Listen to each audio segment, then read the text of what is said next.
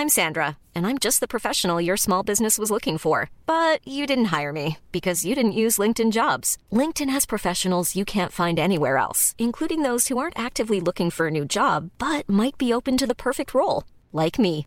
In a given month, over 70% of LinkedIn users don't visit other leading job sites. So if you're not looking on LinkedIn, you'll miss out on great candidates like Sandra. Start hiring professionals like a professional. Post your free job on linkedin.com/people today.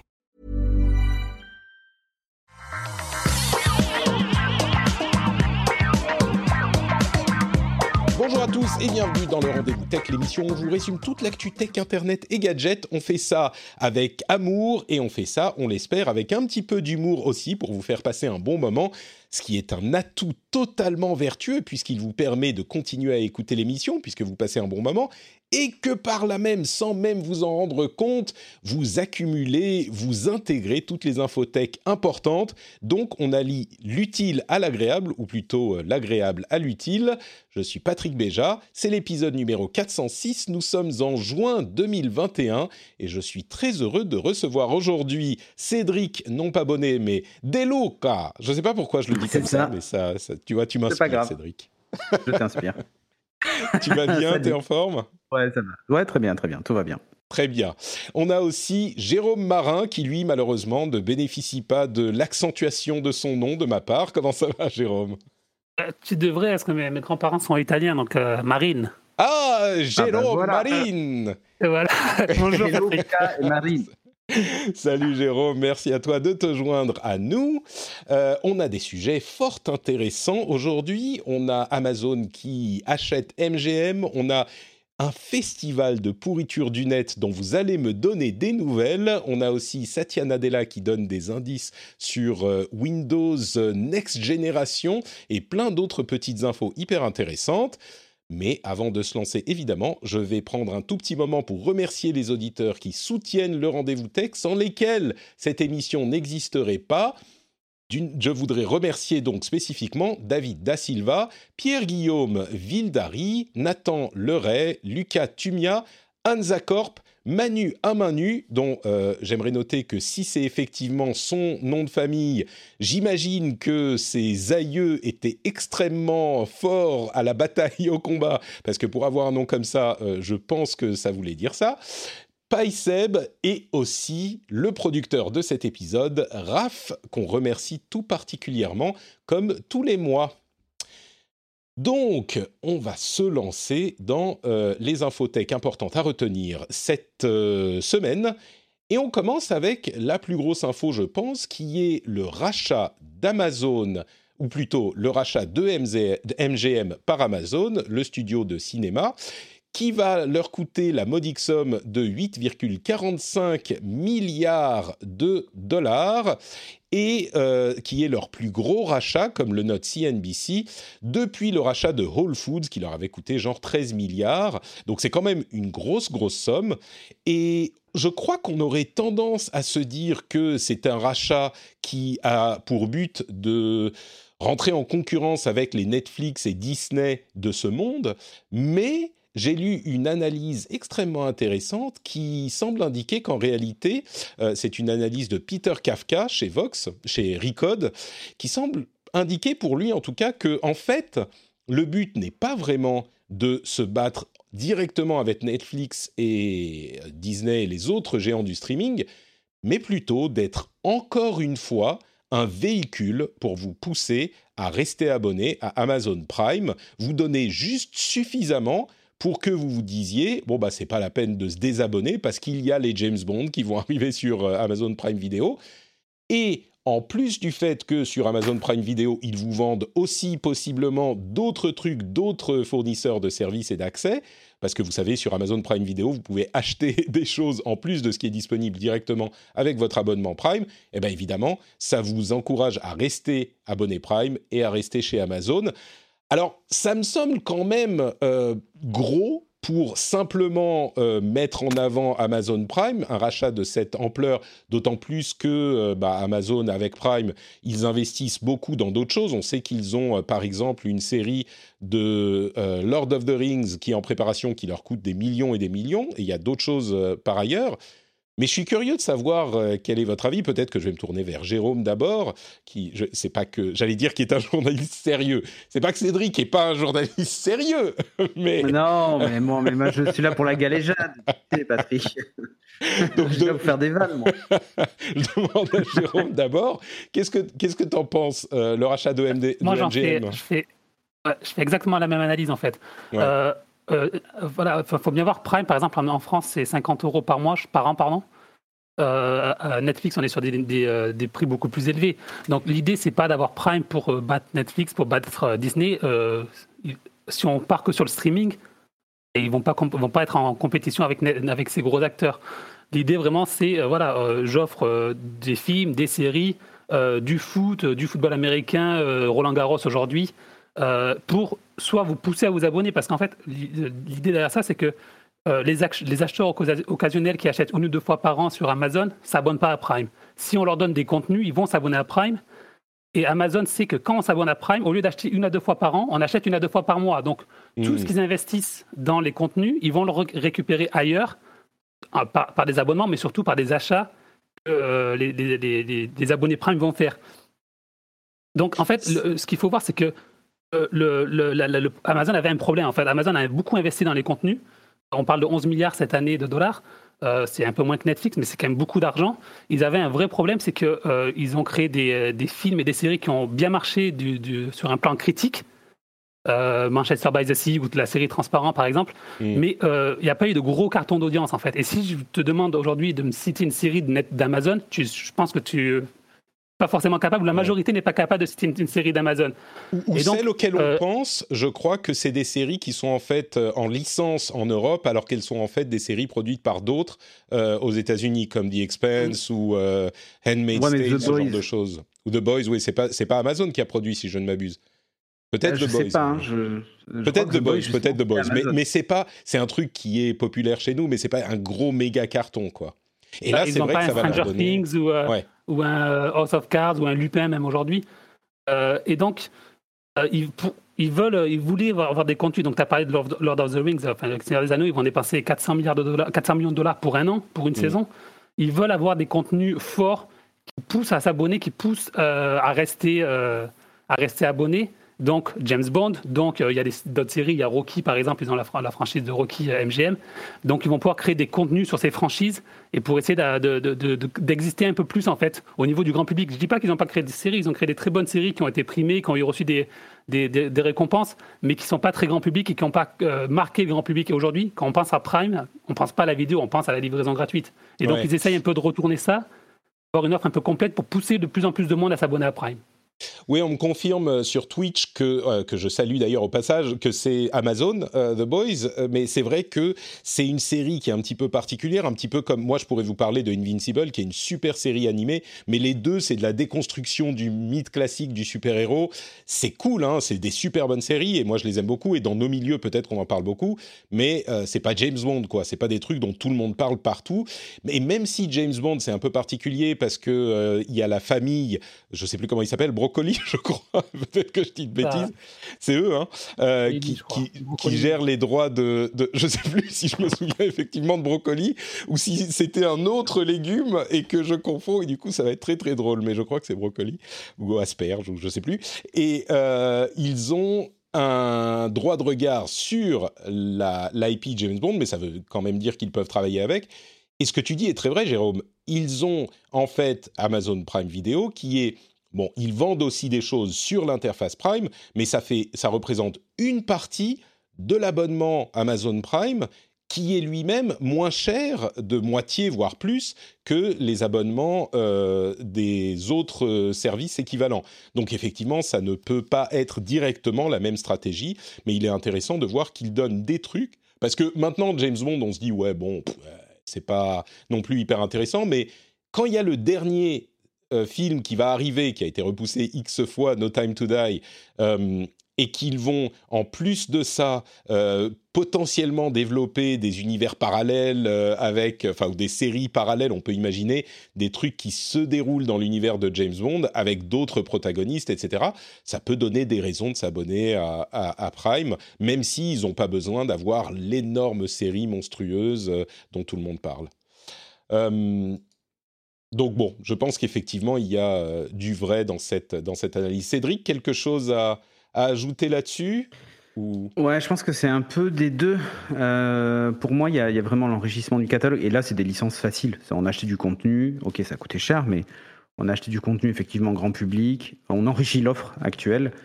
comme disait Jérôme, finalement, l'objectif premier, c'est de rendre l'offre attractive.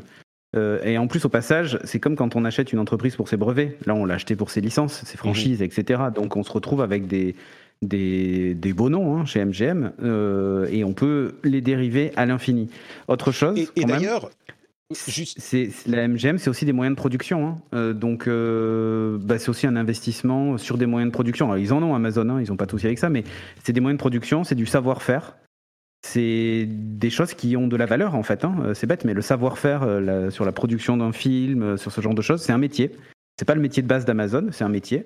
Et, je pense que c'est un excellent mouvement aussi de la part d'Amazon de, racheter MGM pour justement faire rentrer ces compétences, ces choses-là chez, chez eux en fait. Sur de la production de séries, sur de la production différente, avec des budgets complètement différents. Et moi je trouve que c'est vraiment un excellent move. Et ça donne envie de rester abonné, très clairement. Enfin, je ne sais pas si on va réussir à faire en sorte que les gens s'abonnent à Prime parce que euh, y a ces contenus-là. Ça, j'ai un doute encore. Euh, je pense que, comme Jérôme, qu'on est plutôt euh, Prime, c'est la livraison rapide et gratuite.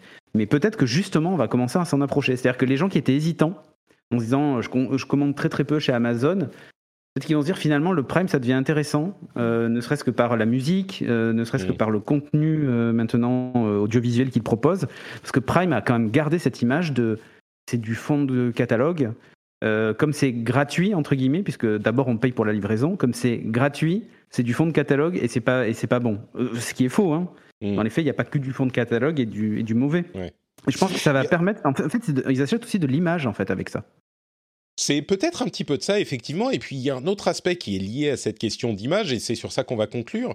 Euh, il y a le fait quand même que c'est, je crois, l'une des rares fois où on a cette euh, prophétie qui se réalise de la tech est en train de devenir tellement grande eh qu'elle est en train de racheter tout le monde, y compris Toute des industrie, industries. C'est ça, exactement. Des industries, des, des, géants de l'industrie qu'on considérait comme les grosses industries de l'entertainment alors la musique, on n'en parle même plus parce que c'est trois clopinettes hein, pour ces géants qui pourraient les racheter immédiatement s'ils voulaient. Mais le cinéma, c'est quand même une grosse étape. Et il y a quoi 4, 5 gros studios? Alors MGM, c'est peut-être pas le plus gros, mais c'est quand même l'un des gros. Et ils se font racheter plus par mythique que gros MGM aujourd'hui. Hein. Ouais, ouais c'est ça, c'est plus mythique que gros. Mais ça, faisait partie, ça fait partie de ces boîtes où on se dit c'est presque too big to fail, tu vois. Mm. Euh, on se dit c'est le genre de truc qui se feront jamais racheter par euh, des Google, des Apple, des Amazon. Alors qu'ils en ont largement les moyens. Alors qu'en fait, depuis alors qu'ils en ont largement, bah, bien sûr, alors qu'ils en ont largement les moyens. Et finalement, on se rend compte que c'est en train d'arriver hmm. et que c'est à la fin, on aura en producteur de cinéma euh, Amazon, Netflix, euh, Apple. Non mais, mais c'est déjà le cas. C'est déjà le cas. Oui, mais je sais. Non mais je, je veux dire, j'imagine dans quelques années ce que ça donnera. Parce que là, ça veut dire quoi aussi? Ça veut dire, est-ce que ces films produits par euh, Amazon MGM seront au cinéma ou pas? Enfin, vous voyez, il y a, y, a, y a, plein de questions qui se posent euh, derrière mm. tout ça. Donc, euh, je trouve que honnêtement, c'est on vit une époque où c'est enfin, il y a quelques années, on nous aurait dit ça, on aurait dit, mais c'est une dystopie, en fait. ouais, c'est vraiment ça, tu vois. c'est un élément important, tu as raison. Si on, se, si on le décrit comme ça, on va dire au début des années 2000, où on décrit, il y ah a euh, quatre ou cinq sociétés qui ont la main mise et le pouvoir de vie ou de mort sur la musique, le cinéma, euh, la, le développement, les... enfin bon, bref. Le jeu vidéo, enfin tout. Bon, le prochain à tomber juste pour juste pour finir, mais vas-y, vas-y. Euh, Warner, donc Warner Media qui euh, qui avait été racheté par AT&T, qui est l'opérateur euh, téléphonique américain, qui est le prochain à tomber. On le sait, ils ont ils ont fusionné avec Discovery, qui est le groupe Eurosport notamment en Europe. c'est un gros groupe hein, où là on parle, on est plus dans des 30-40 milliards de dollars, mais il y a des rumeurs sur un possible rapprochement avec Apple, par exemple. Apple, on le sait, ils essaient de pousser leur, leur contenu. Pour l'instant, Apple TV, ça marche pas si bien que ça a priori. Donc c'est aussi l'une des, euh, prochaines étapes à voir à suivre. Euh, après, au-delà, Disney c'est trop gros pour l'instant. Euh, NBC Universal, ça semble gros, mais pourquoi pas? Après, on verra. tout dépend en fait de la transition. si ces studios arrivent à s'adapter. Pour l'instant, ils montrent qu'ils arrivent à s'adapter au monde moderne, au monde numérique, mais peut-être qu'un jour, ils, iront voir un, Apple ou un Amazon ou un Netflix pour, ah ben. pour, se faire acheter. Ce qui est sûr, c'est qu'effectivement, AT&T est en train de se séparer de Warner Bros, Warner Brothers, et donc pour les sociétés qui pourraient faire ce rachat, Warner Brothers Discovery, il n'y en a pas des, des, centaines non plus, donc. Intéressant, intéressant. Bon, on va continuer avec euh, cette petite collection de sujets que j'ai intitulé amoureusement le Festival des pourritures. Il y a quand même, au bout du compte, une vraie discussion à avoir, mais je les ai regroupés parce que dans ma veille où je euh, parcours quand même des dizaines et des centaines d'articles, j'ai trouvé ce thème qui était assez cohérent.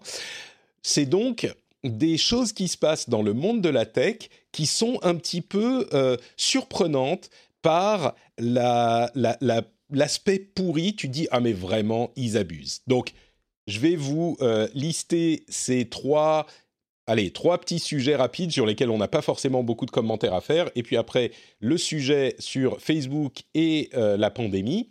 Donc le premier, c'est en Inde, bah, ça a aussi à voir avec la pandémie, ils ont euh, établi un système pour des réservations pour euh, la vaccination de la population. C'est un système qui s'appelle Cowin et qui a des API sur lesquels peuvent venir se brancher différentes applications et euh, l'idée est de permettre à la population qui a beaucoup de, problématiques diverses, dont l'illettrisme, euh, de se connecter et de réserver une plage horaire pour se faire vacciner. Ce qui s'est passé, c'est qu'il y a des scammers, des scalpers qui se sont mis à développer des bots pour réserver en masse des, euh, plages de vaccination et les revendre ensuite aux personnes normales. Alors ça a commencé parce que le système était surchargé et donc certains développeurs ont voulu réserver plusieurs spots pour leur famille mais pour leur famille ou leurs amis, et puis ça s'est très vite développé beaucoup plus loin, et donc maintenant il y a des gens qui proposent pour une somme qui va de quelques dizaines, enfin qui est d'environ quelques dizaines d'euros, de vous aider à trouver un euh, spot de réservé. Et évidemment, ce sont des gens qui ont développé des choses qui euh, bloquent des centaines, voire des milliers de spots. Donc ça, c'est la première chose. Disons qu'on connaît toujours le fait qu'il y ait des scripts et des bots qui euh, fassent des réservations en chaîne, mais c'est généralement quand il y a un nouveau produit qui est mis en vente, ce genre de choses. Quand il s'agit de vaccination contre la Covid, c'est un petit peu plus j'ai pas envie de dire surprenant, mais peut-être un petit non, peu. Non, mais éthiquement discutable. Voilà, éthiquement discutable. Mais, je vais te dire un truc, juste un truc sur ce point-là quand même. Si en France, la réservation des rendez-vous était anonyme comme en Inde, le Bon Coin serait rempli de créneaux de vaccination à vendre. C'est hein. possible, oui. Oui, moi je pointe pas, je, pointe pas évidemment l'Inde du doigt. Ce que je pointe, c'est le comportement qui, il est vrai, aurait pu se retrouver. Mais c'est un comportement humain, c'est ce que je veux dire. C'est que malheureusement, mmh euh, tu aura toujours des gens pour profiter d'une crise, quelle qu'elle soit. Euh, il y a qu'à voir, le, la, pour comparer, la pénurie de cartes graphiques, euh, le nombre de gens qui ont créé des bots pour que dès qu'une carte graphique est disponible, ils l'achètent sur n'importe quel site pour les revendre ensuite euh, extrêmement cher. Enfin, il y a. Non, mais ça, on le connaît toujours. Bien sûr. ce qui me, ce qui me, me marque le plus, c'est que c'est la, la vaccination. Toi, clairement, Patrick, tu, euh, n'as pas aucune foi en l'humanité. toi, tu as encore foi en l'humanité, mais je pense que. Disons que c'est choquant, mais pas surprenant. Voilà, c'est oh, choquant, mais pas surprenant parce que. Voilà, mais parce que, parce que fatalement, euh, les gens n'ont pas envie de mourir, donc en plus, tu vois, c'est plus important qu'une carte graphique. Donc pour moi, effectivement, c'est beaucoup plus marchandable qu'une carte graphique. Ouais, on est d'accord. Euh, on a aussi d'autres euh, sujets. Je note hein, le, titre parce que choquant mais pas surprenant, ça me paraît pas mal comme titre pour l'émission potentiellement. C'est l'un des candidats. L'autre sujet que je voulais évoquer, c'est sur TikTok. Et oui, on parle de TikTok à tous les épisodes. Il y a un truc qui est en train de se passer, euh, toujours dans cette catégorie euh, la foi dans l'humanité. Il y a des comptes qui sont en train d'utiliser des vidéos de enfin des vidéos de grosses influenceuses, généralement c'est des influenceuses, qui euh, parlent de moments traumatiques de leur vie, soit euh, des contenus euh, qu'elles ne voulaient pas voir rendus publics, qui ont été rendus publics, et elles en parlent face caméra pour expliquer la situation. Enfin, on a tous vu ce genre de vidéos de youtubeurs, youtubeuses, instagrammeurs, instagrammeuses qui ont des moments hyper émouvants où elles font dans l'arme, etc. Et il y a des comptes sur TikTok qui utilisent ces vidéos qui ont été extraites de leur compte d'origine, qui les mettent en live, qui est sans doute euh, plus difficile à euh, surveiller et à bannir, et qui donc euh, recrutent des vues, parce que beaucoup de gens ne savent pas que c'est effectivement quelque chose qui a été pris ailleurs. Ils recrutent des vues et vendent ensuite du merchandising sur leur compte parce qu'ils ont accumulé des vues et des abonnements c'est là aussi une pratique euh, que je trouve, comment dire, exploitation de euh, la misère qui est tout à fait, euh, je vais pas dire. Ce que tu veux dire? Oui. Choquante, mais pas surprenante. Ouais. mais clairement, on peut le mais pas surprenante, on est d'accord. Toutes les news qui vont suivre, ça va être choquant, mais pas surprenant. Ça va être un peu ça, oui, quand, quand on parle de ces sujets. Eh bien, écoutez, dans la catégorie choquant, mais pas surprenant, on a, je parle d'exploitation de la misère, vous vous doutez bien que je ne vais pas uniquement vous mettre devant les, enfin, entre les oreilles des euh, anonymes développeurs en Inde ou euh, simili influenceurs sur TikTok, mais on va parler un petit peu d'Amazon aussi. Ils ont fait un truc qui est, dites-le avec moi, 3, 2, 1, choquant mais pas surprenant. Merci à tous. Euh, ça s'appelle les Zen Booths. Alors, c'est les cabines Zen qu'ils ont installées dans leurs entrepôts, qui sont en fait des sortes de, on pourrait dire de taille de cabine téléphonique, mais j'ai un petit peu envie de dire pour refléter la nature de la chose, vous savez les toilettes de chantier. C'est un petit peu ça c'est opaque et à l'intérieur en fait il y a un ordinateur avec une souris et un clavier et une chaise. Donc c'est un petit peu dans l'article euh, ils ont je, je, sais plus à un moment ils disent c'est la taille d'un euh, d'un cercueil. C'est un petit peu ça.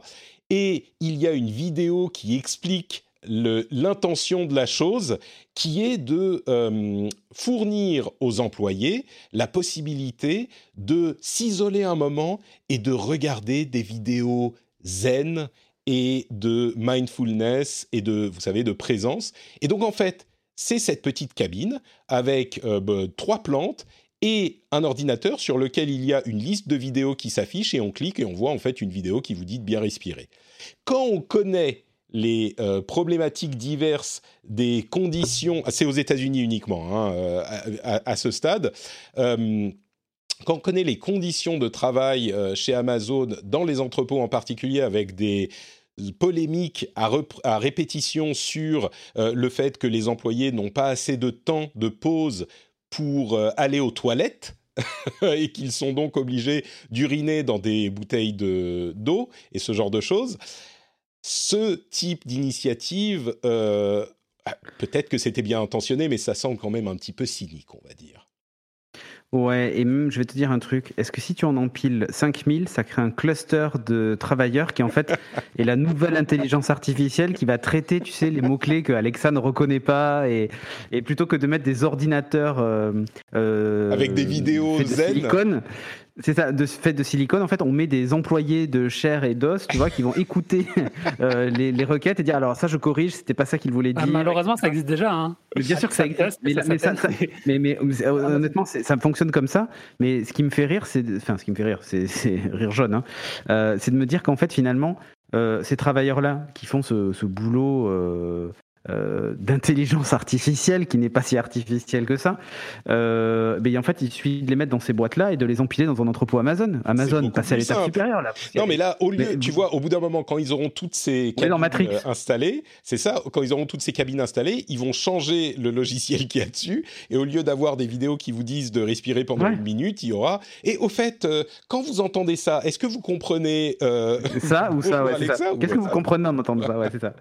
Bon, allez le, dernier euh, sujet dans cette série que je voulais, je voulais euh, évoquer, c'est un sujet un petit peu plus sérieux, qui est euh, la décision de Facebook de ne plus supprimer immédiatement les messages sur sa plateforme qui promou promouvraient non, je ne sais plus parler français, qui ferait la promotion de l'idée que le virus du Covid-19 a été créé par l'homme. La raison à cette décision, c'est que il y a depuis quelques semaines des discussions sérieuses sur le fait qu'il y a eu euh, en fin 2019 deux médecins qui travaillaient près d'un euh, laboratoire en Chine qui ont été euh, hospitalisés avec des symptômes de, du Covid-19, de la Covid-19, avant l'irruption de la euh, pandémie.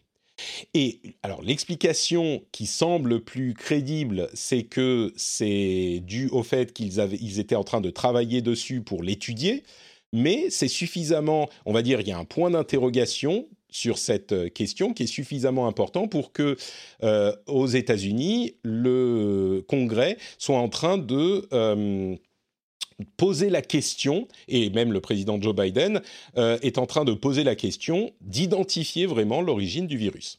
Donc ça, c'est euh, un sujet dont on pourrait débattre, et je pense qu'il est facile de partir dans les conclusions faciles, justement, mais la question que ça pose encore plus, on n'a pas de conclusion là-dessus. Le seul truc qu'on a, c'est que cette question qui était en fonction des, des, éléments qu'on avait euh, clairement du domaine de la, euh, de, la, de la conspiration et maintenant un petit peu moins certainement du domaine de la conspiration. Et alors, euh, attention, hein, il est facile de se dire, ah bah vous voyez, du coup, les, les, conspirationnistes peuvent dire, bah du coup, vous voyez, on avait raison. Et c'est souvent le cas dans ce genre de situation où on fait une supputation un petit peu fantaisiste, et quand on en a 12 000, et ben au bout d'un moment, il y en a une euh, qui finit par peut-être s'avérer euh, moins fantaisiste que prévu. N'empêche pas que au moment où on fait cette supputation, ben, elle est fantaisiste, et on ne peut pas lui accorder un crédit, parce que si on lui accorde du crédit, on doit accorder du crédit à toutes ces supputations fantaisistes, et donc on peut plus rien, rien réfléchir. Mais ce que je veux, ce que je veux demander euh, à notre panel, c'est plutôt un truc qui est corollaire à tout ça. Facebook a donc décidé de ne plus supprimer ces, messages euh, immédiatement. Du coup, je me demande, est-ce que ça ne veut pas dire que Facebook, par la décision de ne plus les supprimer, peut donner de la, de la confirmation aux personnes qui défendent ces idées euh, conspirationnistes, ou plus ou moins conspirationnistes, par le simple fait de dire bon bah on va plus les supprimer, on, va se dire maintenant ah bah vous voyez Facebook euh, qui supprime les idées conspirationnistes ne supprime plus celles-là, donc c'est prouvé, c'est bien le cas. Il y a quelque chose qui me je sais pas qui me travaille dans cette simple décision de Facebook qui du coup met un pouvoir immense même pas dans la décision de Facebook mais dans la dans la décision de de, de suppression de contenu de Facebook mais dans la décision de ne plus supprimer de contenu de, par Facebook, même ça, ça a un, impact. Je ne sais pas si je suis cohérent dans ma, dans ma Mais en fait, c'est quand même assez surprenant parce que euh, Facebook, enfin Zuckerberg a toujours dit, moi, je sais pas moi qui décide ce qui est vrai, ce qui n'est pas vrai. Euh, quand on fait du fact-checking, c'est des partenaires extérieurs qui font du, fact-checking. Euh, on a une Cour suprême maintenant qui décide des grandes questions sur Trump et des choses comme ça. et là, ça, ça, semble une décision un peu décidée par Facebook lui-même. Euh, donc c'est vrai que ça peut euh, prêter à confusion et, euh, ça, surtout, moi je trouve que ça décrédibilise totalement Facebook auprès de gens qui veulent le décrédibiliser. Si Facebook demain dit sur les élections américaines, on peut plus, je supprime les messages qui disent que les élections sont fausses, ben, on peut lui dire mais pourquoi enfin, je veux dire, il n'y a plus de crédibilité s'ils ont changé d'avis sur ça en fait. Oui, non, non, mais c'est. En fait, là, il y a eu une décision à la base. Il y a certains, certaines informations depuis quelques mois déjà sur lesquelles ils ont décidé d'agir, euh, pas préemptivement, mais oui, presque préemptivement, avant qu'il n'y ait de plainte euh, sur ces sujets. Et, et oui, donc ils ne sont plus neutres. Hein. Bah, euh, c'est effectivement, on peut se poser la question, mais l'alternative, c'est qu'ils laissent tout sans toucher à rien. Et du coup, on en arrive à des situations comme quand même un peu l'impression que depuis l'élection donc, de Trump, donc en 2016, ils sont tombés un peu dans l'excès inverse. Euh, en 2016, euh, Zuckerberg disait Mais vous êtes complètement fou, Facebook n'a eu aucun impact sur l'élection américaine. Il, avait complètement de, fermé mmh. cette porte. Et là, on a l'impression qu'ils sont totalement, ils sont très, comme tu dis, voilà, ils réagissent en amont, à, ben voilà, faire des confusions comme ça. Après, ça ne veut mm. pas forcément remettre en cause tout ce qu'ils font en termes de, modération, mais c'est vrai que ça peut donner des arguments à ceux qui, contestent euh, leur, politique. C'est ça qui est euh, euh, problématique, je crois, dans cette situation, c'est que ça donne des arguments. bon, mais c'est peut-être pas la mauvaise décision malgré tout. Hein. Bon, enfin, voilà donc sur cette petite série de discussions sur ces sujets un peu compliqués. Vous propose qu'on fasse une petite pause pour parler un instant de Patreon. Vous savez ce qu'est Patreon, évidemment. Patreon, c'est le moyen de soutenir l'émission financièrement. Vous écoutez l'émission depuis euh, plusieurs semaines, plusieurs mois peut-être. J'espère que vous passez de bons moments en notre compagnie, qu'on vous fait, comme je le disais en début d'émission, euh, bah, un petit peu rigoler, qu'on vous fait sourire au moins dans votre euh, trajet monotone et peut-être morose quotidien, ou peut-être que vous êtes en train de passer l'aspirateur ou de laver la vaisselle ou Dieu sait quoi d'autre, ou de faire de l'exercice, de faire du sport et on vous anime un petit peu ces moments. Et en plus de ça, on vous amène euh, des sujets de, réflexion et puis des analyses que j'espère intéressantes sur tous ces sujets si importants, puisque comme je le dis depuis des années, ils composent vraiment tous les éléments de notre société, de notre quotidien, et on va continuer à le voir avec les sujets suivants. Et avec euh, tout ça mis ensemble, j'espère que ça vous apporte une valeur, euh, une certaine valeur à, votre vie, que ça a un certain, euh, comment dire, que ça vous apporte quelque chose, et que si ça disparaissait demain, vous vous diriez, bon, je me doute bien que euh, c'est pas la fin du monde, hein, mais que vous vous diriez, oh, c'est dommage, si demain, euh, enfin, si la semaine prochaine, il n'y avait plus de rendez-vous tech, vous dites, bah voilà, à partir de la semaine prochaine, il n'y en a plus, vous dites, oh merde, bon, j'aimerais bien la voir quand même. Je suis pas en train de dire que vous vous effondrerez par terre en hurlant de douleur, Certains d'entre vous peut-être, mais pas tous. Mais peut-être quand même un petit peu, oh, c'est dommage. Et bien du coup, peut-être que ce c'est dommage, ça vaut un petit euro.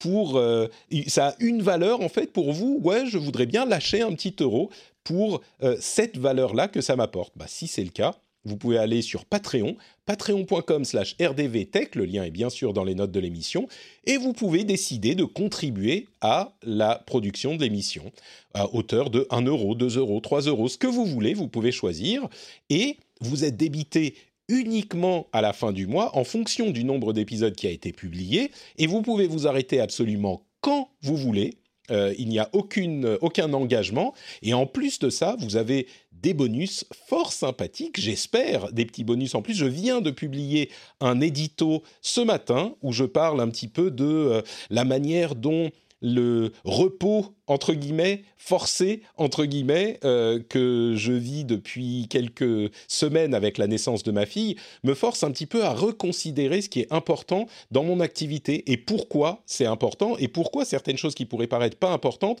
euh, sont, à mon sens, euh, importantes tout de même. Donc il y a un petit peu un aspect, on passe de l'autre côté du micro, puis il y a d'autres sujets de discussion que j'ai aussi, des petites analyses, des petites... Et puis d'autres bonus également, le fait qu'il y ait la...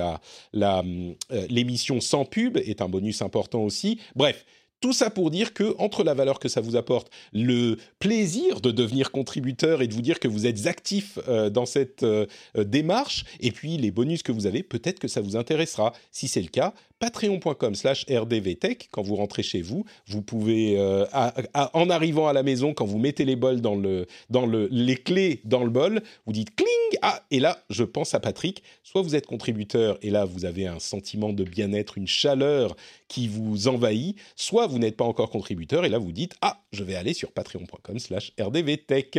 Encore une fois, le lien est dans les notes de l'émission et merci à tous ceux qui sont déjà contributeurs.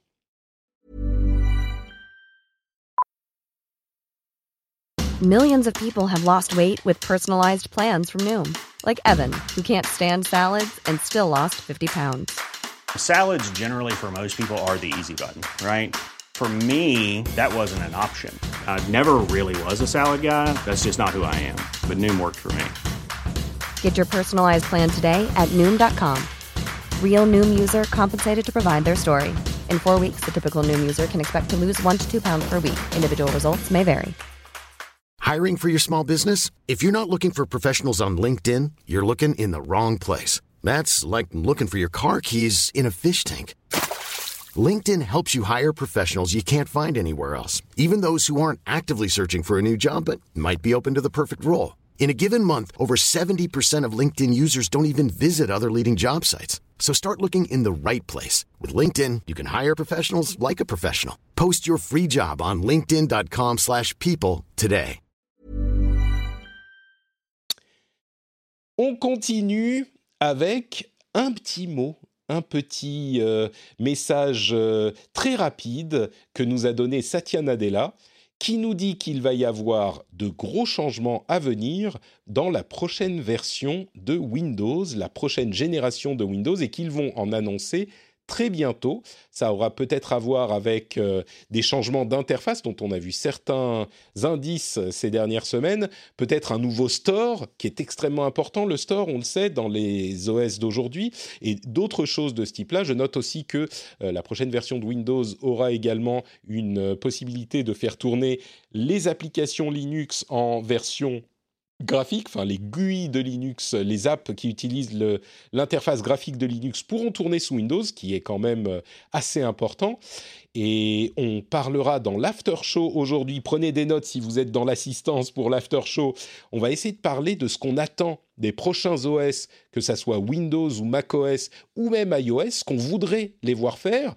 Et peut-être euh, une discussion connexe intéressante, c'est est-ce qu'on en attend quoi que ce soit finalement? Est-ce qu'ils sont commoditisés à tel point qu'on n'en attend plus rien Donc ça, ça sera dans l'after show pour les gens qui sont euh, patriotes. Mais encore plus important, qu'est-ce que dit Satya Nadella avec euh, cet euh, indice d'annonces importantes pour la prochaine génération de Windows? On sait que Windows 10 X, qui avait été en développement pour les outils comme euh, la Surface Neo, n'est plus désormais en développement et que les enseignements, entre guillemets, de Windows 10X vont être intégrés à Windows tout court. Euh, il y a quand même beaucoup de questions parce que Windows reste un OS extrêmement important euh, dans le monde. Évidemment, il est sur la majorité des appareils, des ordinateurs que nous utilisons. Et Cédric, qui est un petit peu un amateur de Windows et un spécialiste de Windows, euh, bon, en tout cas, de, de, à une certaine époque, on dira. Oui, une certaine époque. Non, non, mais j'utilise toujours que... Windows tous les jours et je m'arrache les cheveux. c'est euh... vrai, moi je trouve qu'il fonctionne très bien, Windows. Non, non, non, je plaisante. Il fonctionne. Non, non, mais après j'ai des besoins très spécifiques, moi, tu sais, de stream, de machin, et du coup, de temps en temps, avec des mises à jour, j'ai droit à des bugs euh, de l'espace. Mais, mais, alors, pour une, pour, pour une refonte, c'est vrai que Windows 10, il est sorti quand? En 2018, peut-être? Quelque chose comme ça? Ouais, 2017? il mériterait une petite. Ouais, il mériterait une Qu'est-ce que tu attendrais, mais... en fait? Ouais de cette. Bon, euh... peut-être, peut-être effectivement une petite modernisation graphique. Il y a toujours encore des icônes héritées, des, des, versions précédentes de Windows. Ça manque toujours de consistance dans les réglages, dans les paramètres et tout. Je pense qu'il y a une petite simplification qui s'impose et je pense qu'aujourd'hui les utilisateurs Windows sont suffisamment matures pour comprendre que euh, il faut une simplification de, du paramétrage, etc. On, les, le, la grosse critique que font souvent les, utilisateurs Windows vis-à-vis -vis des utilisateurs macOS, euh, c'est très clairement l'idée que sous macOS on peut rien régler, que tout est verrouillé, alors que sous Windows je fais ce que je veux, je le personnalise à l'infini. Dans les faits, c'est faux, dans les deux cas. Euh, mais je crois sincèrement qu'en termes de d'expérience utilisateur globale, euh, Windows mérite une une petite refonte, quoi. Euh, ce que tu es en train de dire, graphique. oula, je tape sur mon micro, que, ce que tu es en train de dire, oui, tu parles de graphisme, mais c'est vrai que en, en sous-texte, tu es en train de dire peut-être oui. qu'il faut que Windows se macOSise un petit peu, et du coup, ouais. iOSise un petit peu, parce qu'il y a eu une... Euh, une ouais, oui, clairement. Oui, c'est ce que tu dis, ouais on est, on est, on est plus trop dans le marché. Enfin, le, le marché a beaucoup changé. Euh, Windows, est, enfin, fatalement, est devenu un produit de consommation et euh, utilisé par énormément d'utilisateurs. Et euh, pour moi, ça nécessite une simplification. Enfin, je veux dire, et les gens commencent à être aussi utilisateurs plus ou moins avertis. Mais regarde le move d'Android. Android est en train vraiment de se simplifier. Android 12, l'interface. Mmh. C'est clairement simplifié, il y a beaucoup plus de consistance, les réglages sont, sont, rangés de façon logique, etc. Moi, je crois surtout que la grosse évolution va venir effectivement d'une petite modif d'interface. On va dire que c'est la partie cosmétique et expérience utilisateur, mais il va y avoir un, une modification de fond. Aussi, et, et, et, la modification de fond, elle va être euh, le changement d'architecture. c'est la suite logique de l'histoire. Apple l'a montré le chemin avec son M1, mais quand Microsoft propose un kit de développement qui ressemble d'ailleurs à un Mac Mini au kit de développement qu'avait fait Apple sous Snapdragon 7C, alors il est complètement anémique et pas du tout puissant. Mais l'objectif. Tu parles de cette machine de développement qu'il euh, développe avec euh, avec, euh, avec Snapdragon. Ouais. C'est Qualcomm. C'est Qualcomm. Oui, c'est ça. Euh, avec Qualcomm et avec de développement sous ARM, sous Windows pour encourager les gens à développer sous ARM. Ouais. C'est exactement ça. Alors en fait, il y a, ils les encouragent pour deux raisons. Ils ont, ils ont déjà un ordinateur dans leur gamme, hein, Microsoft. ça s'appelle le Surface Pro X. Hmm. Qui, qui est pas mal. Le problème, c'est que pour développer, si tu te dis, moi, je, je, veux, je crois vraiment à la technologie ARM et je veux vraiment développer des applications, ça veut dire qu'il faut que j'investisse 1000 euros dans un device pour tester mes apps. Euh, c'est une barrière qui, voilà, une barrière euh, de prix qui, pour des développeurs indépendants, peut représenter une certaine somme. Euh, l'idée d'avoir un kit de développement vendu 300, 400 ou 500 euros, on n'a pas encore le prix, sur lequel tu branches ton clavier, ta souris et tu testes tes applis dessus et tu pousses la communauté de dev à utiliser cette techno-là eh ben, c'est le move qu'a fait Apple et c'est, je pense, celui sur lequel compte aussi Microsoft en fait. Et puis c'est une, euh, c'est une indication que maintenant euh, ARM constitue un élément ah, important de l'écosystème Windows. Il y a deux choses. Franchement, euh, à part pour les gens qui jouent, attends, dernière chose, à part pour les gens qui jouent, et encore, ça viendra peut-être plus tard. Peut-être qu'on on aura des configurations incroyables d'un processeur ARM et d'une carte graphique Nvidia. Hein. Je, c'est tout à fait exclu, c'est tout à fait possible. Mais, mais dans un premier temps, pour 99% Regarde le nombre d'ordinateurs portables vendus sans GPU, enfin ou avec le GPU Intel intégré. Un processeur ARM ferait largement la même chose avec plus d'autonomie, etc. Et je pense que sincèrement, c'est ce qu'on disait, hein, c'est la révolution informatique dans le sens très peu de consommation, grosse autonomie et tout ça. C'est la majorité des PC vendus. C'est la majorité des PC vendus. Moi, je suis. Donc, euh, Ouais, je, je suis pas convaincu que cette euh, nouvelle version de Windows euh, soit aille dans ce sens-là parce que en fait les briques sont déjà en place maintenant pour que ça ça puisse fonctionner. Mais peut-être il est possible qu'il y ait des. En fait, ce que, ce que tu dis c'est que le fait de s'orienter vers plus de simplification, de commoditisation de l'interface est un élément de plus qui permet euh, cette, euh, euh, direction que prend Microsoft. Il y a deux choses que je vais noter par rapport à ce qu'on nous dit dans la chat room. D'une part, Kazadov qui nous confirme que Windows 10 est sorti en juillet 2015. Vous voyez, je disais 2017. Le temps passe, on va dire les choses comme ça. et puis euh, c'est Dean Twee qui disait Je comprends pas bien ce qui va changer, j'utilise absolument pas le store, peut-être à tort. Et pour moi, ça, c'est euh, un élément hyper important de la réflexion c'est que les utilisateurs de Windows n'utilisent pas le Windows Store. Et ça, c'est un problème. Ouais, et, ça vient de euh, l'expérience globale qui n'est pas, qui est pas réussie, en fait. Et le store est un symptôme de l'expérience globale générale de Windows qui n'est pas forcément euh, très user-friendly, mais le store est clairement euh, très problématique et beaucoup de gens ne l'utilisent pas, alors que finalement, il est extrêmement pratique d'avoir un store dans ton OS. Si tu n'es pas obligé de l'utiliser, ça n'a que des avantages, mais pourtant très peu de gens utilisent le store Windows. Il est très possible que les modifications aillent, enfin, soit relative au store lui-même. Je demande, Jérôme, du coup, si euh, tu as aussi Non, moi, sur le, sur le store, je me demande, est-ce que le, sur le, le fait que les gens n'utilisent pas le store, est-ce que c'est parce que le store est pas bien ou ça, ou c'est juste parce qu'on n'a pas l'habitude en fait sur un PC euh, ben, Moi, quand j'ai jamais utilisé le Windows Store, je vais directement télécharger le programme que je veux sur le site euh, du, du, du, enfin, le site, le bon site quoi. Je vais, j'ai pas le réflexe en fait, pas, pas comme sur un téléphone où t'as pas le choix. Là, sur un PC, moi, j'utilise Chrome pour aller chercher mon logiciel que je veux. Donc, je pense qu'il y a peut-être euh, ça. Alors, est-ce que c'est mal, il y a peut-être un peu des deux. C'est vrai que sur, sur macOS, où le store fonctionne très bien, je pense que beaucoup de gens ont encore le réflexe d'aller télécharger leur logiciel. Euh, mais bon, je pense que c'est difficile pour Microsoft de voir ça et de ne pas penser que c'est une opportunité manquée en même temps. Mais je me trompe peut-être. Bah, bah, bien, entendu, parce que euh, après, il faut voir. Alors, je ne connais pas euh, leur, politique de commission sur le Windows Store, mais euh, voilà, l'idée aussi, c'est que si on passe par un store, il y a des commissions derrière. Ils peuvent vendre de la pub aussi s'ils font. Donc, il y a un, peu pour récupérer de la valeur en fait qui leur échappe finalement sur quand on passe par un navigateur ou pas. Je vois qu'on parle de Steam ou pas quand on passe sur, Steam. la valeur échappe à Microsoft, donc on essaie de la récupérer, de la récupérer comme ça. Oui, effectivement. Bon, donc ça c'était Windows. Euh, je vais également euh, couvrir d'autres petites news évidemment, avec euh, par exemple, cette... Oula, je me perds dans mes fenêtres. Oui, cette, ce petit sujet que j'ai trouvé intéressant sur les QR codes pour Stop Covid. Vous savez qu'on va désormais utiliser des QR codes euh, pour se localiser quand on rentre dans un lieu euh, clos, enfin un restaurant notamment, et on pourrait se poser la question de savoir si c'est effectivement anonyme. Et c'est intéressant parce que le procédé utilisé par euh, ce système est assez proche de ce que suggéraient à la base les applications de traçage ou le protocole de traçage développé par euh, Apple et Google au début de la pandémie. Et en fait, là, ce système, si je ne me trompe pas, hein, mais je crois que je l'ai bien compris, euh, utilise en fait un petit peu le même système. C'est-à-dire que le QR code inclut un identifiant unique mais anonymisé qui est relatif au lieu en question. Et quand vous le scannez, c'est une suite de, je ne sais pas, peut-être 25 euh, chiffres et lettres ou même plus. Euh, et vous l'enregistrez dans votre application Stop Covid, mais ça reste en local. Et vous y associez la date et l'heure de cet enregistrement. Donc en gros, l'application sur votre téléphone sait que vous avez été à cet identifiant, dont on ne sait même pas quel est, si c'est un lieu, enfin de quel lieu il s'agit, et le restaurant, bien sûr, n'a aucune information sur euh, vous. Si jamais, donc tout le monde, euh, tous ceux qui scannent le QR code ont cette information pour chaque restaurant où ils ont été, où ils ont scanné le QR code.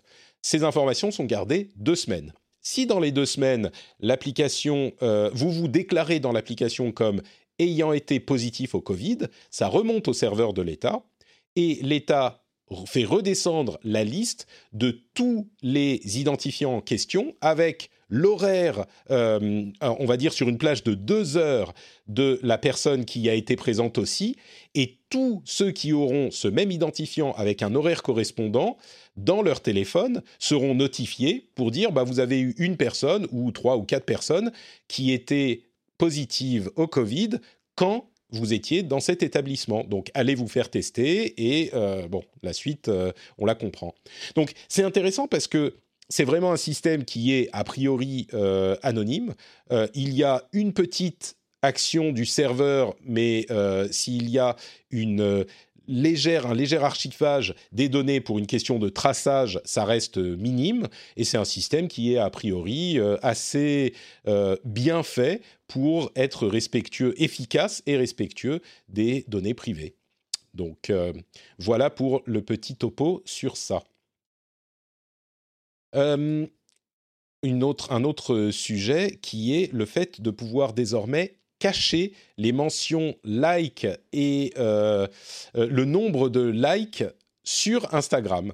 C'est-à-dire qu'on peut choisir, soit par défaut, soit par euh, article, enfin photo par photo, de, de cacher le nombre de likes, soit parce qu'on veut pas les voir et on cache le nombre de likes sur toutes les photos qu'on regarde, mais plus important, les créateurs des photos en question peuvent cacher le nombre de likes sur leurs photos. Euh, l'idée étant de réduire euh, la pression sociale d'avoir beaucoup de likes. Euh, je ne sais pas si ça, ça vous parle ou pas, si vous êtes stressé quand vous n'avez pas de like sur une photo que vous avez postée sur Instagram. Jérôme, euh, toi, tu, tu consultes ton, ton, application toutes les 10 minutes. Je rigole, mais c'est pas vraiment... Euh, le problème n'est pas vraiment euh, drôle. C'est un problème qui est sérieux. Je ne sais pas si la solution est efficace, mais le problème est sérieux. Parce que euh, je pense, moi aussi j'ai le même, le même doute que toi, je me demande est-ce que aussi on poste pas sur les réseaux sociaux pour avoir les likes aussi. Hmm. Donc si on les cache de manière automatique, est-ce qu'on euh, on va toujours poster? Je n'ai pas d'idée sur ça. Ah non, mais c'est une question importante. Est-ce qu'on poste pas pour les likes? C'est pas la motivation Ouais, c'est vrai, c'est vrai.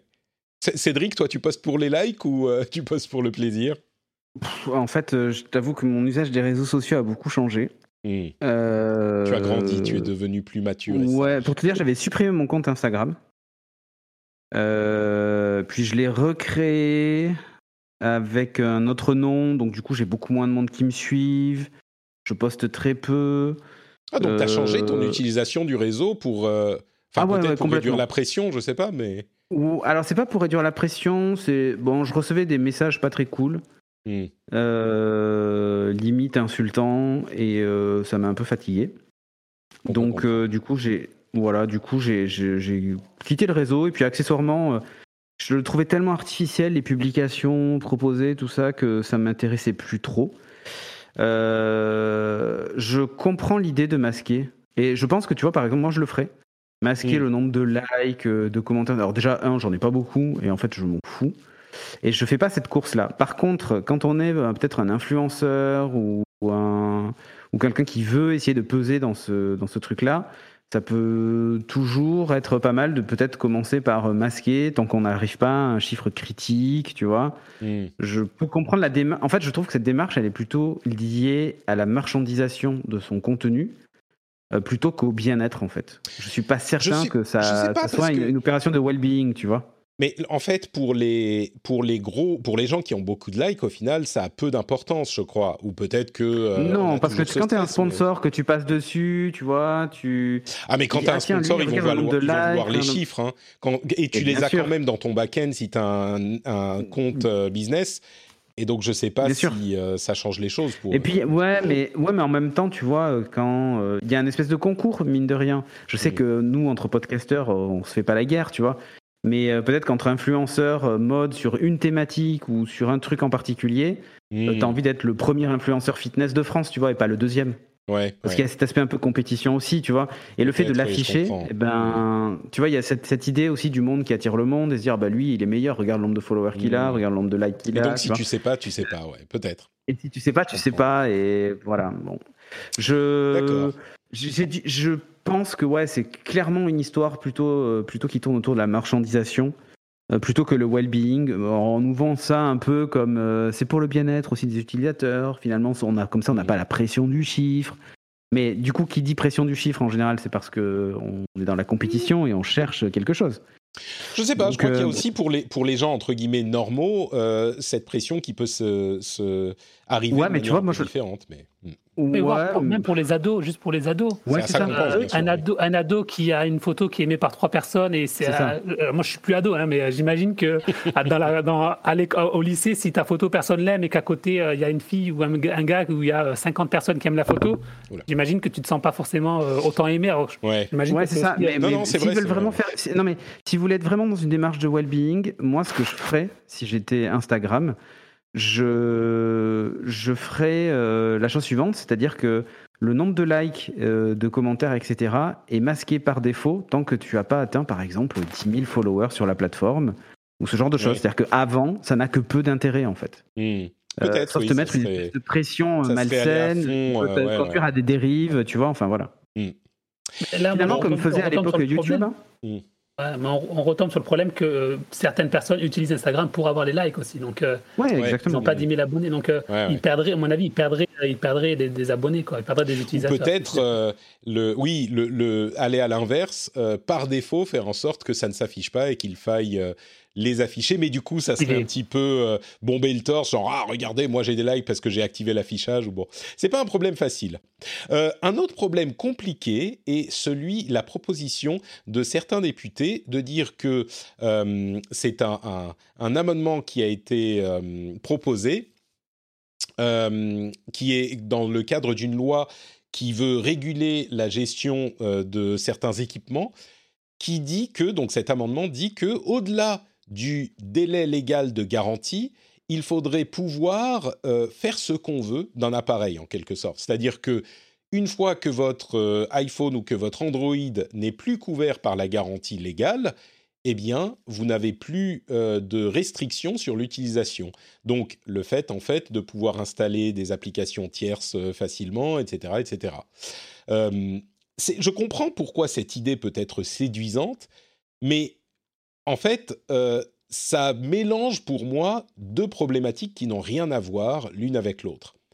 D'une part, l'idée que euh, les garanties, enfin, comment dire, la problématique des euh, appareils qui ne sont pas utilisables librement est très compli- compliquée, très complexe. Il y a des bonnes raisons, même si certains ne veulent pas le croire, il y a de bonnes raisons de ne pas euh, laisser la main libre à tout le monde sur les appareils qu'on utilise.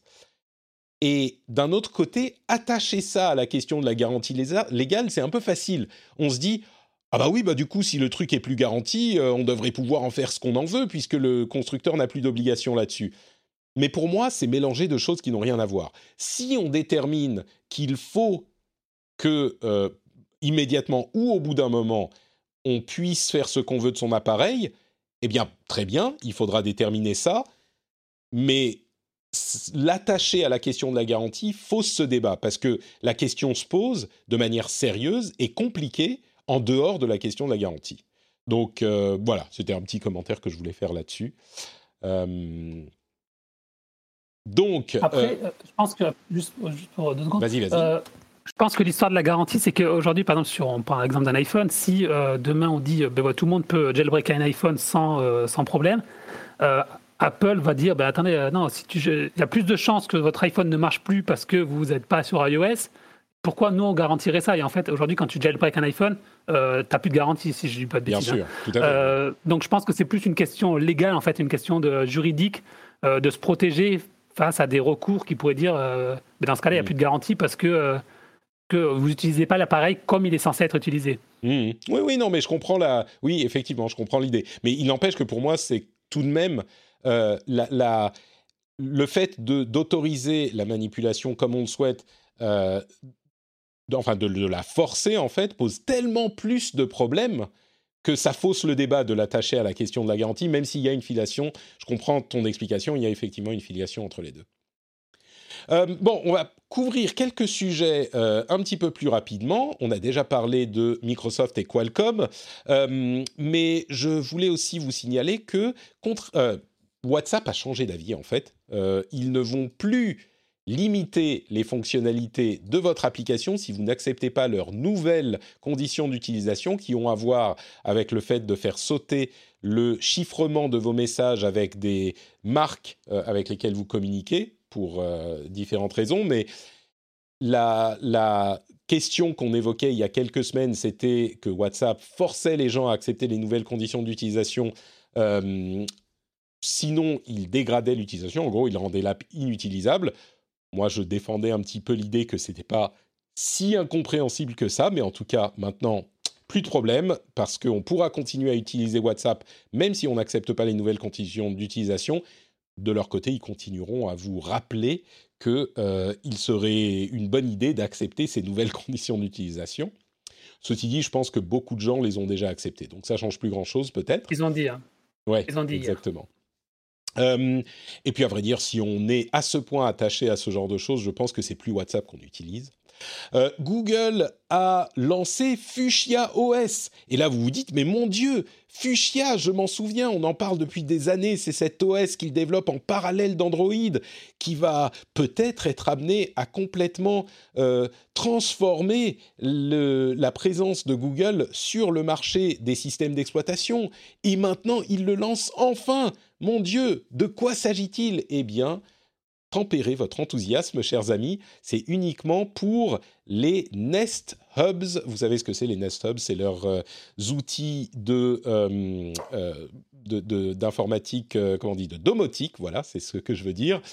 Et en fait, ça va remplacer l'OS existant, qui était un OS un petit peu obscur, qui s'appelait Cast OS, et qui ne va changer rien des fonctionnalités de l'appareil. En gros, ça sera complètement transparent. On remplace Cast OS par Fuchsia OS en notant tout de même que c'est euh, quelque chose qui va, qui est peut-être une première étape dans un développement plus important de Fuchsia OS, mais qui est tout de même, je pense, on ne peut pas s'empêcher de trouver ça un petit peu décevant quand même pour le lancement de Fuchsia OS. Je suis sûr que Cédric, par exemple, avait des, des fantasmes d'un OS moderne, repensé pour euh, Fuchsia sur euh, peut-être les téléphones mobiles ou d'autres appareils.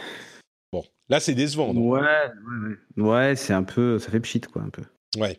Mais c'est que, le début, en fait, pas ça. Ouais, c'est que le début. Après, euh, tu commences par ces appareils-là et rien ne t'empêche ensuite de, de, le déployer à côté. Mais j'avoue que la stratégie logicielle euh, de Google ces derniers temps est assez difficile à suivre, que ce soit par exemple sur même leur nouveau matériel U, leur nouvelle interface qui sont disponibles que pour les pixels. C'est la première fois que la version vanilla, en gros la version pure d'Android, euh, dispose d'une interface qui n'est pas la même que, enfin pour les pixels en tout cas, qui n'est pas la même que qu'Android classique. Enfin, je, trouve ça étonnant. Je trouve bizarre, enfin bizarre, euh, surprenant plutôt, pas bizarre, euh, surprenant le rapprochement avec Samsung sur l'OS des montres en fait, Est-ce que Wear OS sera toujours Wear OS Est-ce que Wear OS sera un mélange avec Tizen? Enfin, la stratégie logicielle en fait est, extrêmement complexe à suivre. Après, si ça fonctionne, tant mieux. Mais euh, on s'attendait plus à une uniformisation, comme ils avaient tendance à nous diriger vers ça, Google, ces derniers temps, en demandant aux constructeurs de respecter un cahier des charges pour bénéficier des services Google, etc. Euh, et là, finalement, on se retrouve à. Ben, même chez eux-mêmes, en fait, euh, il y a des surcouches logicielles qui sont différentes, etc. Enfin, mm. c'est un peu complexe. Jérôme, tu voulais, tu voulais ajouter quelque chose sur, sur Wear OS, moi, je, au contraire, je trouve que ça fait totalement sens de s'associer avec Samsung. Euh, Wear OS, ça fait des années qu'ils ne développent plus, que tout le monde, tout le monde l'abandonne petit à petit. Euh, ben, ils se sont dit, ben, on va voir euh, le meilleur, non, non, non, non Apple, c'est Samsung. On va, on va intégrer des fonctionnalités de, Tizen qui, qui est plus avancé que nous. On va intégrer des fonctionnalités de Fitbit qu'ils ont racheté. Oui. Euh, non, c'est Fitbit. Ah non, sur Wear OS, je pense qu'on est, d'accord. Oui, oui, c'est bien Fitbit. Ouais. Ah non, mais non, on, est, d'accord. Ce que je veux dire, c'est que on est loin de l'unification logicielle entendue mm. par un mm. prochain Fuchsia OS ou Android Everywhere. C'est un double en fait.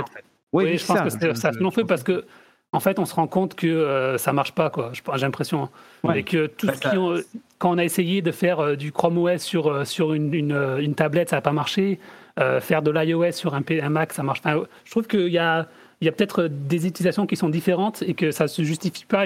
C'est peut-être un beau rêve. Euh, sur le papier, ça a l'air très beau. Peut-être qu'en réalité, en, fait, ça ne marche pas tant que ça. quoi. Peut-être. Oui. Euh, tout à fait. Je pense qu'on est effectivement dans cette. Enfin, on verra. Hein, ça se trouve, ils vont nous surprendre. Ils font les choses petit à petit. Ils vont amener Fuchsia partout. On ne sait pas. Oui, c'est ça. Ils commencent peut-être par cet appareil et puis plus tard. Euh, puisqu'on parle justement d'appareils euh, portés, d'informatique portée, euh, il y a un article intéressant du blog Above Avalon qui parle d'Apple et de la c'est Neil Seibart, hein, je vérifiais, oui c'est bien lui, qui parle de l'avance qu'a Apple dans le domaine de l'informatique portée des watches spécifiquement, des montres intelligentes et il y a toute une discussion très intéressante sur le sujet qui parle, comme toujours avec Apple, de matériel, de logiciels, de services et d'intégration de tous ces euh, éléments. Mais une chose qui m'a frappé, c'est la mise en avant de l'assistive touch sur Apple Watch que je n'avais pas euh, vu passer et qui est assez surprenant. On a vu beaucoup de euh, sociétés de la tech montrer comme on peut, avec des mouvements de main, contrôler des interfaces informatiques. Et c'était généralement du domaine de la recherche.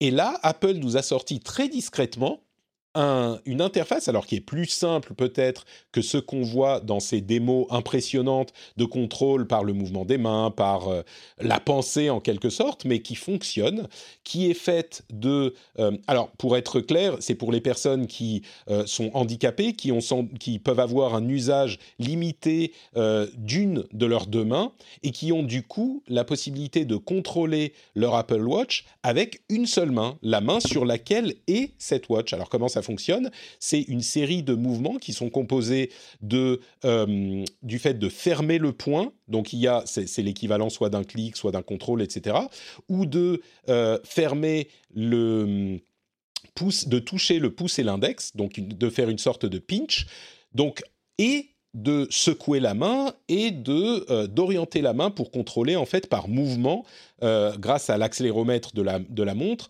euh, une sorte de pointeur sur la montre qui va vous permettre de passer sur différents éléments d'interface. Bref, ce qui est intéressant, c'est que ils ont implémenté cette manipulation, ce, cette méthode de contrôle de la watch de manière assez discrète, mais ça fonctionne assez bien et on peut le contrôler en faisant des mouvements musculaires qui sont reconnus par la montre.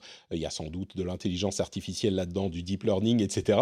Mais j'ai trouvé ça euh, assez frappant que ça soit d'une part encore une initiative d'Apple qui euh, essaye de pousser l'assistance aux personnes euh, en situation de handicap sans doute plus loin que ne le font leurs concurrents. C'est le cas déjà sur l'iPhone, c'est maintenant euh, encore plus le cas sur la Watch. et puis simplement le fait de voir cette technologie qui est assez impressionnant parce que c'est peut-être simple effectivement par, rapport à d'autres démos, mais ça existe et c'est maintenant vraiment utilisable par les utilisateurs. Donc je voulais le mentionner et le noter. Euh, on va conclure avec euh, une petite, c'est même pas vraiment une, étude, mais il y a un article ou plutôt une note de service, une note de service de la sous-direction antiterroriste, la SDAT, qui parle de, alors on aurait pu parler de la question de la pourriture sur le net, euh, qui parle de la présence de l'ultra-droite sur les euh, sites web et de la manière. Pour être clair, l'ultra-droite, c'est ce que euh, la SDAC, la SDAT, pardon, définit comme la droite violente. Donc, il y a vraiment une question de violence et de menaces physiques, enfin de menaces de violence réelles et il parle des relais de ces groupuscules qui sont d'une part des sites de euh, personnalités controversées ou de Vicontact, le Facebook euh, russe qui est aux mains euh, du, gouvernement russe, ou d'autres sites de ce type, mais aussi, et c'est là que ça devient plus intéressant, de sites comme YouTube, et les forums de jeuxvideo.com, dont je pense vous entendez souvent parler, alors YouTube évidemment, mais jeuxvideo.com aussi, souvent dans des contextes assez euh, problématiques et controversés. Et là, il semble y avoir une euh, source officielle qui indique à quel point c'est effectivement un problème réel euh, et connu des services de surveillance et de police donc, il euh, note que il y a effectivement des groupuscules actifs qui sont à la fois sur YouTube et sur les forums de jeuxvideo.com et qui vont recruter des gens, des jeunes souvent. Euh, pour les ramener vers des euh, sources internet enfin des sources, des, lieux sur le net qui sont peut-être plus explicites et plus euh, problématique. Et évidemment, quand j'ai quand j'ai lu ça, ça m'a fait un petit peu sauter, même si on se doute bien qu'il euh, il y a ce type d'utilisation déjà. Euh, il y a un tout petit bémol que je veux apporter et qui montre à quel point il faut vraiment lire les articles en entier euh, avant de euh, porter un jugement dessus, qui n'invalide évidemment pas les préoccupations qu'on peut avoir à la lecture de ces données initiales, mais qui met, on va dire, euh, une petite dose de compréhension là-dedans. La, chose qui, qui, qui a donc, enfin, qui est importante à noter aussi, c'est que les le nombre de personnes qui appartiennent à ces groupuscules en fait pas vraiment augmenté depuis une quinzaine d'années.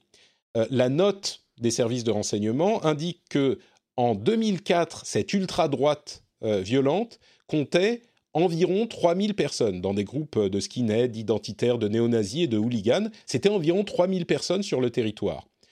Aujourd'hui, on évalue aujourd'hui, enfin on évalue à environ un millier de personnes et 2000 sympathisants, donc on va dire euh, 3000 personnes aussi en 2020, euh, le nombre de personnes qui appartiennent à ce genre de, groupe. Donc, évidemment, c'est pas du tout négligeable, c'est extrêmement important, il faut euh, le surveiller et il est sans doute, il est bon qu'il euh, y ait des organismes qui aient l'œil dessus.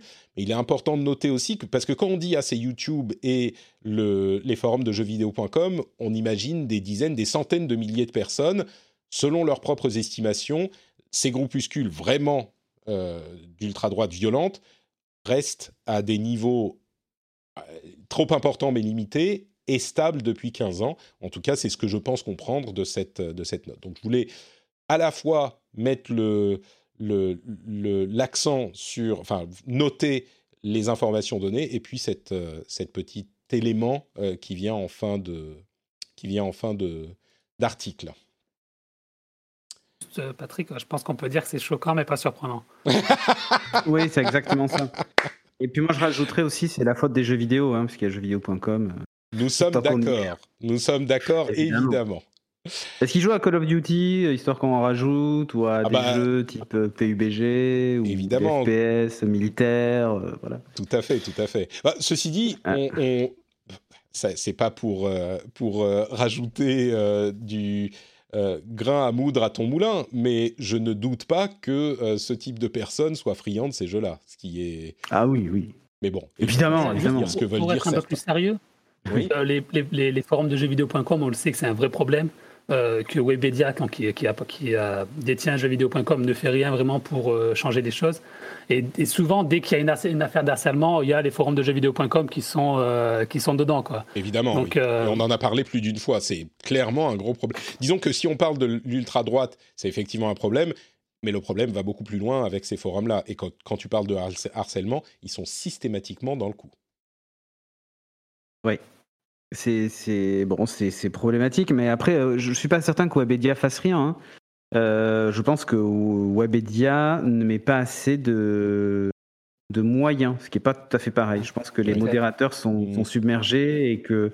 Euh, parce que quand on, quand on fait une demande de retrait, moi j'en ai fait une, euh, c'est fait, c'est fait dans les moins de 24 heures. Hein. Donc, euh, je, on peut pas dire que Webedia fasse rien. Et je ne suis pas euh, spécialement un grand défenseur de Webedia, mais je pense qu'ils sont, voilà, Non, mais à mon avis, la problématique est autre. La problématique est celle qui se pose à Facebook et peut-être qu'il y a une sorte de laxisme du côté de Webedia. C'est possible, j'en sais rien. Mais je me suis pas franchement posé, penché sur ce problème spécifique. Mais au-delà de ça, il y a la question de savoir ce qu'on va supprimer ou pas, qui est le problème qui se pose à Facebook, à YouTube, à Twitter, à tout le monde. Et je ne suis pas certain que Webedia ait plus la réponse euh, que ces autres sociétés-là. Mais... Oui, oui. Bon.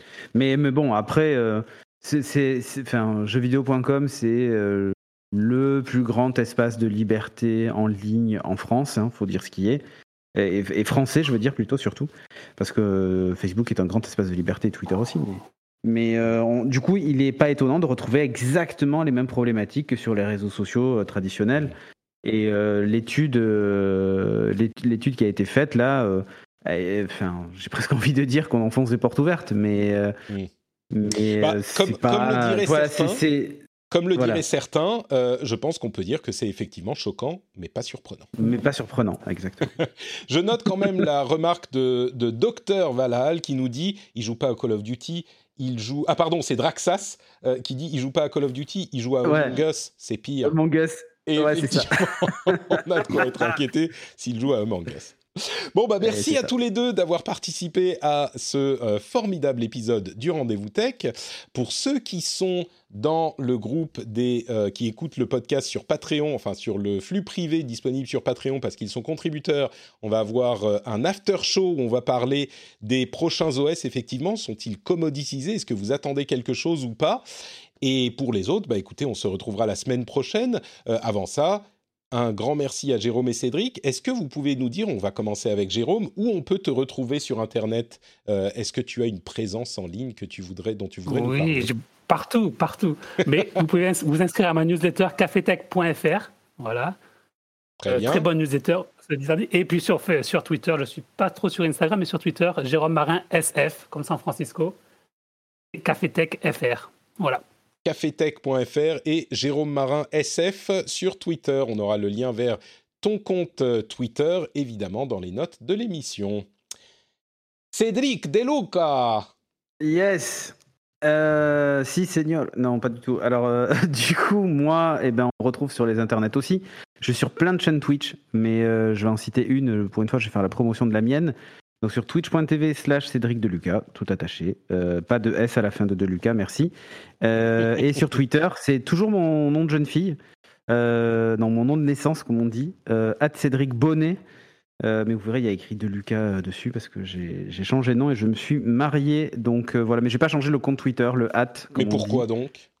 Ben, je sais pas, je, je, sais pas si ça, je, je sais pas en fait. Euh, je sais pas si c'est facilement faisable. Après, le truc, c'est que mon compte Twitter est noté à peu près partout sur les internets. Ah oui. Plein de fois.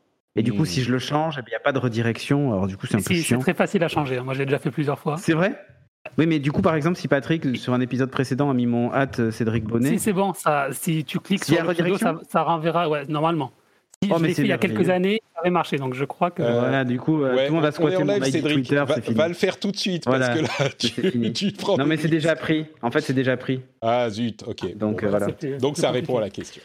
Voilà, bah, du coup, je garderai mon nom de jeune fille. C'est tout. Très bien. Donc, Cédric Bonnet sur Twitter. Merci beaucoup. Et sur Twitch. Et sur Twitch, évidemment. Cédric Deluca sur Twitch, juste là. Un grand merci à tous les deux. Pour ma part, c'est NotePatrick sur Twitter, Facebook et Instagram. Vous pouvez aussi me retrouver sur notepatrick.com pour avoir les liens vers tout ce que je fais. Vous avez les liens vers euh, le rendez-vous tech et le rendez-vous jeu et d'autres podcasts. Vous avez aussi les liens vers Patreon, mais le lien vers Patreon pour le rendez-vous tech, c'est très simple. Il est déjà dans les notes de l'émission. Donc vous allez sur patreon.com slash rdvtech et vous voyez si vous voulez ou non contribuer à l'émission. C'est quelque chose euh, de super simple, de super rapide, qui fait hyper plaisir non seulement à moi, bien sûr, parce que ça me permet de manger, mais également à vous, j'espère, parce que euh, c'est une contrepartie à ce produit, à cette émission, à ce morceau d'amour que je vous envoie chaque semaine dans les oreilles. Donc euh, j'espère que ça vous incitera peut-être à aller sur patreon.com slash rdvtech. Je vous fais de grosses bises à tous et on se retrouve dans l'after show pour ceux qui sont contributeurs sur Patreon. Ciao ciao